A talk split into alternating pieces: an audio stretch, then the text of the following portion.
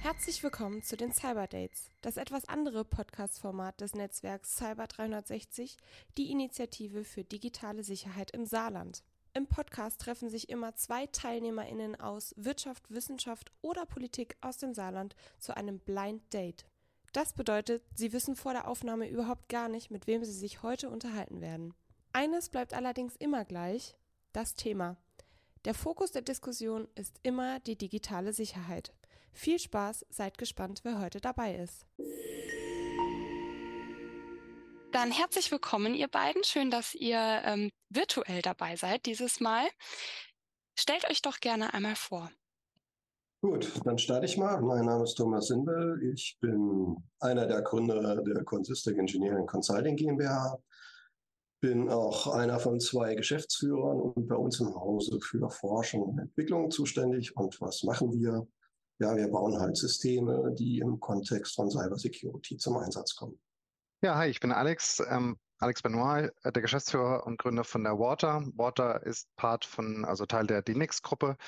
Ähm, wir sind ein ja, Unternehmen, das sich sehr stark darauf konzentriert und fokussiert hat, Unternehmen Enterprise hauptsächlich ähm, dabei zu unterstützen, Enterprise Security Lösungen, Architektur und eben Härtung zu supporten und gleichzeitig auch einen Managed SOC Betrieb macht für 24-7 aus Deutschland. Sehr schön, vielen Dank. Dann starten wir mit der ersten Frage. Was versteht ihr unter Cybersecurity? Ja, also Cybersecurity, da geht es bei mir einfach darum, IT-Infrastrukturen vor unberechtigtem Zugriff zu schützen.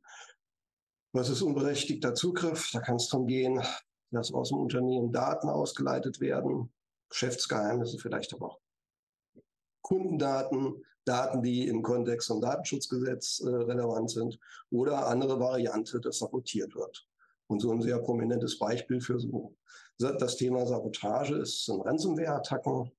Das heißt, im Unternehmen wird vieles verschlüsselt. Man bekommt mit viel Unterstützung von den netten Angreifern äh, ein Angebot gemacht, wie man an Bitcoins rankommt, um sich freizukaufen und wieder alles zu entschlüsseln. Und ja, das ist so für mich so das Thema Cybersecurity.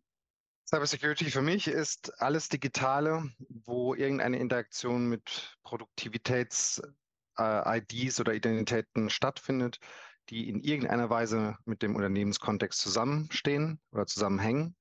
Und es ist für mich ganz klar nicht das, was man jedes Mal in der Berichterstattung sieht, durchs, äh, durch den Bildschirm fliegende Matrix-Symbole ähm, und irgendwelcher Source-Code, der dann irgendwie ausgeführt wird. Okay, waren mal wieder ganz andere Antworten dabei. Sehr schön. Was sind denn aktuell für euch die größten Herausforderungen im Kontext Cybersecurity?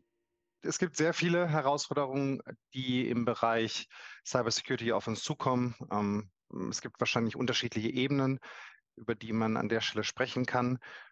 Natürlich das generelle, das jeden Tag stattfindende ähm, Szenario, wie wir mit Angriffen, die auf Unternehmen abzielen, umgehen, auf den unterschiedlichen Entitäten, Infrastruktur, Produktivität, ne, alles, wo irgendeine Art von, von äh, Wert, Wertsteigerung oder, oder Wertexistenz stattfindet. Äh, äh, Identitäten und Endpunkten. Äh, das auf der, sag ich mal, sehr einfachen Ebene. Und äh, ich komme gerade von, wie gesagt, von Prag, von einer Konferenz, da habe ich ganz viel drüber gesprochen, wie AI ähm, das Cybersecurity-Game nochmal verändert. Und ähm, da ist eigentlich so die Kernmessage, ähm, dass man das einfach nochmal komplett neu denken muss, weil selbst die allermodernsten äh, Lösungen, die in irgendeiner Weise Schutz generiert haben ähm, und, und Dinge erkannt haben, bei AI definitiv ihren Aussteiger haben werden. Ja, stimme ich dir zu, Alex. Ähm, und ähm, für mich ist die größte Herausforderung eigentlich der Faktor Mensch. Also Mitarbeitende, aber auch insbesondere die Geschäftsführungsvorstandsebene für dieses Thema stärker zu sensibilisieren. Ich denke, das ist historisch alles gut nachvollziehbar. Es war halt jahrelang anders. Ja, es gab Cyberattacken. Ja, es hat ein Unternehmen getroffen. Aber die, die Dynamik, die hat einfach so dermaßen zugenommen. Und das ist eigentlich heutzutage nicht mehr die Frage, werde ich gehackt, sondern vielleicht eher die Frage, wann? Und Alex hat es ja angesprochen, durch Machine Learning, äh, künstliche Intelligenz basierte Ansätze wird das jetzt noch schöner. Wir machen gerade was, unsere Stimmen sind jetzt zu hören. Es ist recht einfach, wenn das jemand nachher nutzt, äh, kann ich eine KI mit anfüttern und die hört sich so an wie ich, sagt aber Dinge, die ich nicht sagen würde. Und wenn sie bei mir dann im Office irgendwie die richtige Person erwischt und die nicht sensibilisiert ist oder sich nicht traut, eine Rückfrage zu stellen, passiert vielleicht irgendeine Überweisung, die nicht sein soll und so weiter. Das heißt, es wird wirklich komplexer. Aber unsere Beobachtung ist, die grundlegenden Hausaufgaben werden oft noch gar nicht gemacht. Und da ist für mich das Allerwichtigste, überhaupt mal ein Bewusstsein zu schaffen, also so Thema Awareness. Dann so die nächste Stufe, Schutzmaßnahmen zu ergreifen ich sag mal Firewall, einen Virenschutz auf den Clients, äh, Patch Management, dass meine Software immer die, die neuesten Security Patches hat. Und es braucht Prozesse, damit das dann auch gelebt wird. Das sind alles so, so Dinge und da das startet aber mit dem Mindset und das ist noch nicht da. Und ich glaube, ich wage mal die These, das wird sich die nächsten drei Jahre massiv ändern. Unter anderem daher, weil es auch gesetzlich jetzt getrieben wird über die NIS 2. Äh, der wird, bisher sind die Kritisbetreiber getroffen, die Systeme zur Angriffserkennung einführen müssen. Und dieser Kreis wird in der Anlage 2 enorm erweitert. Ich habe da jetzt ganz aktuell bei der Prego einen schönen Vortrag nochmal gehört, was die da alles so aufgearbeitet haben, wie Stand der Dinge ist. Das wird viele, fast alle Unternehmen betreffen. Und dann muss ich das machen. Aber das ist eigentlich ein ganz schlechter Ausgangspunkt. Ich muss was machen. Es muss das Mindset her, dass das Sinn macht. Das wird Lebensalltag sein. Und das ist jetzt schon hochmaschin automatisiert, äh, Angriffsszenarien. Und es wird zunehmen. Und da braucht es Antworten in den Unternehmen. Das wird Unternehmensalltag sein. Wenn ich nochmal ganz kurz ergänzen darf, weil ich finde es super spannend, was du sagst und deine Perspektive, Thomas. Was wir an vielen Punkten an der Stelle aber sehen, ähm, rein, wie gesagt, die Perspektive eines, eines SOC-Providers ist, ähm, dass das, was Thomas sagt, auf jeden Fall zu 100 Prozent zutreffend ist. Äh, ganz klar, das, äh, glaube ich, ist, erleuchtet auch äh, den allermeisten ein, obwohl es eben, wie, wie gesagt, eben noch dieses Defizit gibt bei der Evangelisierung beziehungsweise bei der Bewusst, beim Bewusstsein in, in, auf Vorstandsebene, vielleicht auch in der, in der Gesellschaft. Ähm, ne, ah, komme nochmal auf den ersten Punkt zurück, warum äh, natürlich äh, liegt es auch daran, dass eben dann in den Nachrichten Cybersecurity mit Matrix-Symbolen berichtet wird und nicht einfach versucht wird, das zu erklären. Aber der eigentliche Punkt, den ich versuche zu machen, ist, äh, dass am Ende des Tages wir auch super viele Tools und alles einsetzen können. Was wir auf der, auf der Operationalisierungsebene dann sehr häufig sehen, sind, dass die, die Prozesse auch komplett fehlen. Das heißt also, ähm, ein Beispiel, wir haben ein Unternehmen, 80.000 Mitarbeitende, die kriegen dann am Freitagnachmittag einen gerichteten Phishing-Angriff, einfache Zahlen, 100 Leute kriegen diese E-Mail.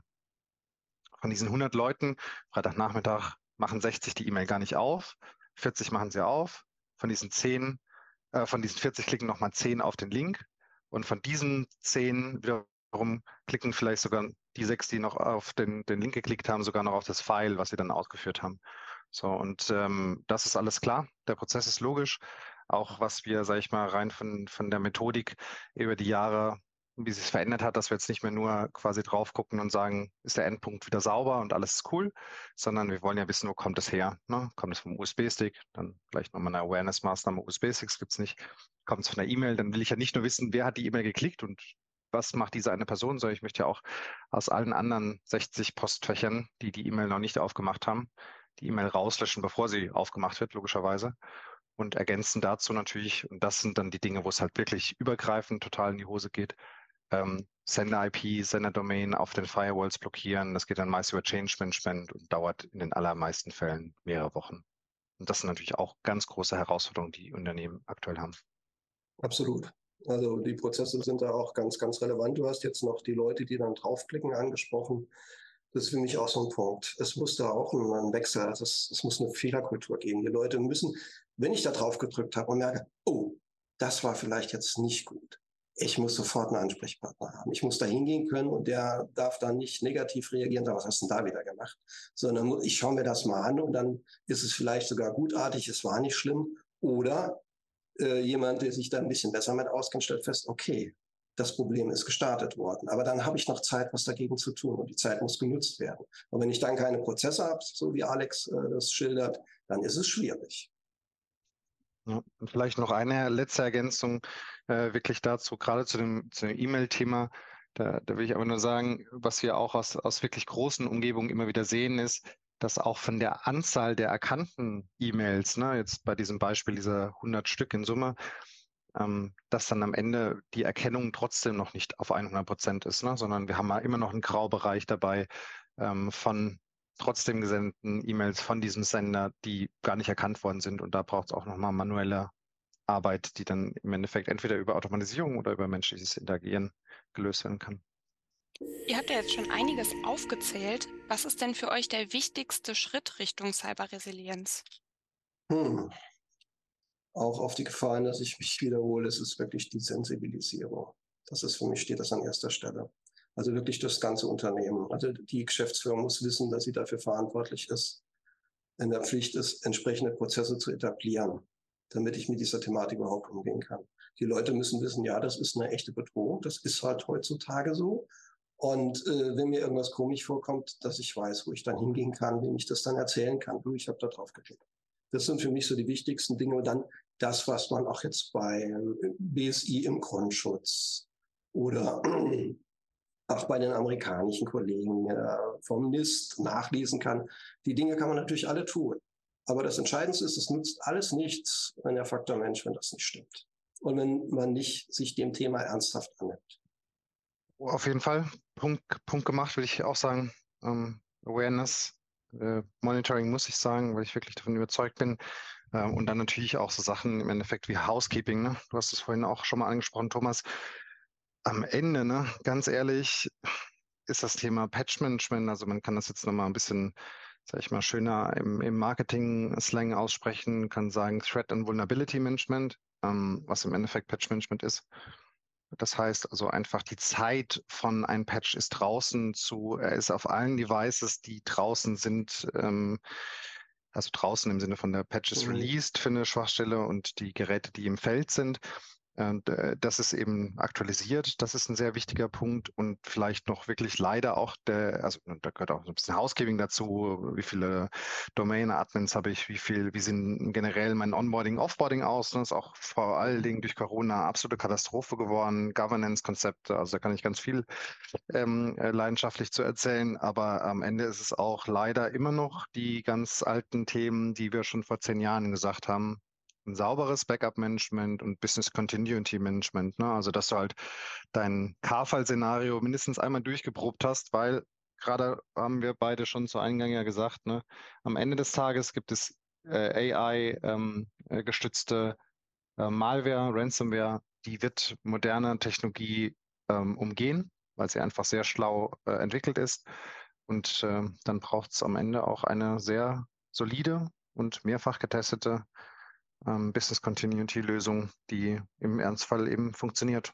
Und das kann Abspalten von, von Netzen sein, kann aber auch genauso gut sein, eben wie man ähm, im Worst Case wieder, wieder hochkommt in die Umgebung. Super, vielen Dank. Wie sieht denn das IT-Sicherheitsmanagement der Zukunft aus?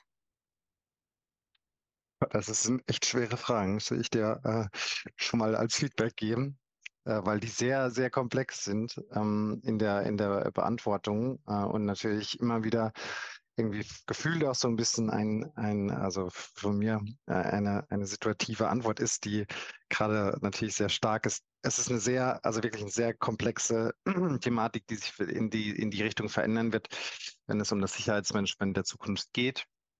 Ich denke, es ist ein äh, besonders äh, vielleicht mit äh, solchen Elementen unterstützt, die sehr stark eben genau auf die Punkte, die wir jetzt schon eben erwähnt haben, äh, äh, Wert legt, die ein, ein, eine Geschwindigkeit hat, die sich deutlich verbessern muss.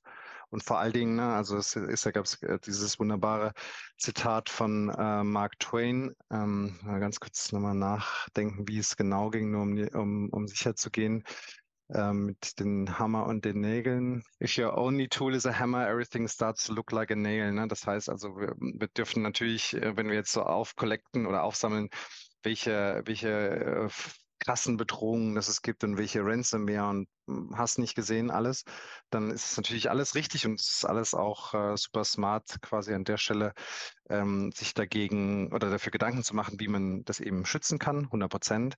Aber wir müssen natürlich genauso auch AI so denken, dass wir es auch als Teil unserer unserer Defense machen. Ne? Das heißt also, dass wir auch überlegen, wie können wir Effizienz steigern, wie können wir vielleicht Menschen, die sich mit diesen Sicherheitsvorfällen beschäftigen, auch ähm, ähm, etwas an die Hand geben, was äh, sehr treffgenau ist, eine zweite Meinung hat und vielleicht auch nochmal speziell auf äh, aktuelle Geschehnisse, die gar nicht unbedingt jetzt ähm, Unternehmenskontext sein müssen, sondern ich glaube, das wissen wir auch alle, der Überfallskrieg auf die Ukraine hat im Cyberspace sehr viel gemacht.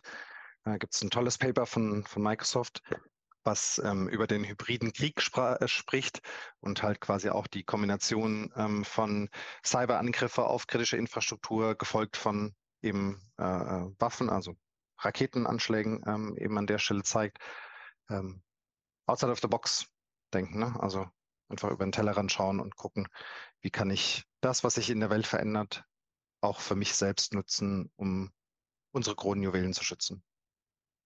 Ja, ich würde es jetzt noch gern um Punkte ergänzen, die ich jetzt so, ich bin zwar für Forschung und Entwicklung zuständig, nutze aber auch gerne die Gelegenheit, zu Kunden zu gehen oder zu potenziellen Kunden zu gehen, was ich so wahrnehme. Es gibt da ein großer Teil von Unternehmen, die in der Lage sind, äh, sich auch SOC-Dienstleistungen einzukaufen. Da herrscht dann dieser Wunsch, ja, ich brauche jemand, der das für mich macht und äh, da drauf schaut, damit ich mich sicher fühlen kann. Am liebsten vielleicht noch mit Rechtsberatung und Verantwortung abgeben. Das bietet halt auch kein Betreiber nachvollziehbar. Und dann gibt es der große Kreis der Unternehmen, für die der Schritt einfach zu groß ist. Weil wenn man da eine gute Dienstleistung anbietet, das hat halt seinen Preis und das kann man auch alles sehr, sehr schön nachvollziehen, wie der Preis da zustande kommt. So, und die stehen da und müssen dann jetzt, brauchen auch irgendwas. Und aus dieser Beobachtung heraus wage ich mal so die These, dass es in Teilen stark in Richtung automatisierte Systeme gehen wird. Also so, dass einfach Unternehmen, die das entsprechende Know-how haben, Teile dazu beisteuern, dass Prozesse in Unternehmen schneller und automatisierter laufen. Also eine Bestandsaufnahme, was habe ich denn was für Softwarekomponenten laufen da. Eine Unterstützung des Patch-Managements, aber gleichzeitig das Aufzeigen von bekannten Schwachstellen. Und äh, das ist auch ein Weg, den wir mit unserer Produktwelt gehen, so dass ich wirklich, wenn ich mir, wenn man unser System integriert und sich, dann habe ich gleich eine Übersicht nach einer Stunde über das, was wirklich im Netz läuft, jetzt im Moment. Und dann kann ich natürlich auch Komponenten, die einfach ein altes Betriebssystem haben und wo es ganz viele bekannte Schwachstellen gibt, sowas kann ich einfärben, um das zu unterstützen, dass diese und dann komme ich wieder zu meinem ersten Punkt, dass diese Awareness einfach da ist. Darum muss ich mich kümmern. Und je stärker sowas automatisiert ist, desto mehr wird es diesen mittelständischen und kleineren mittelständischen Strukturen helfen. Okay, super, vielen Dank. Dann kommen wir tatsächlich zur letzten Frage.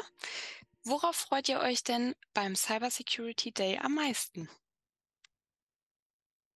Oh, viele nette Leute wieder zu treffen. Äh, das ist so, ist ja fast so was wie ein Klassentreffen. Und äh, wenn man sich länger nicht gesehen hat und viele sind ja da einfach stark eingebunden unterwegs und das ist eine super Gelegenheit für gute Gespräche. Ich habe schon von ganz vielen tollen Vorträgen gehört. Auf die freue ich mich am meisten. Unter anderem ähm, trägst du ja dann auch vor. ähm, genau. Wir freuen uns sehr, dass ihr beide dabei seid, beziehungsweise auch mit den Unternehmen dabei seid. Die ZuhörerInnen können euch natürlich gerne besuchen. Äh, schaut da gerne mal auf der Webseite vorbei. Und dann, ja, bleibt mir nichts anderes übrig, als mich zu bedanken. Vielen Dank, dass ihr dabei seid und dabei wart jetzt bei dem Podcast und wir sehen uns am 20.10. Hat vielen Spaß gemacht. Danke, Luisa. Ja, vielen Dank. Äh, hat Spaß gemacht. Wir sehen uns. Bis dann. Ciao.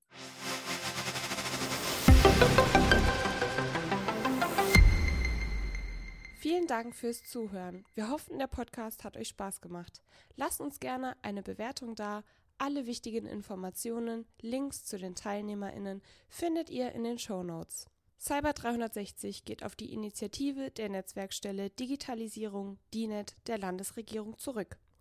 Als Netzwerk sind wir offen für Beratende, für Startups und Forschende, für Unternehmen aus der Anwendung gleichermaßen wie aus der Entwicklung. Mehr erfahrt ihr unter cyber360.saarland. Der Podcast wird produziert und organisiert vom Eastside Fab e.v. Das Eastside Fab ist Netzwerk und Anlaufstelle für alle, die aus Ideen nachhaltige Innovation machen möchten. Mehr erfahrt ihr unter eastsidefab.de. Bis zum nächsten Mal.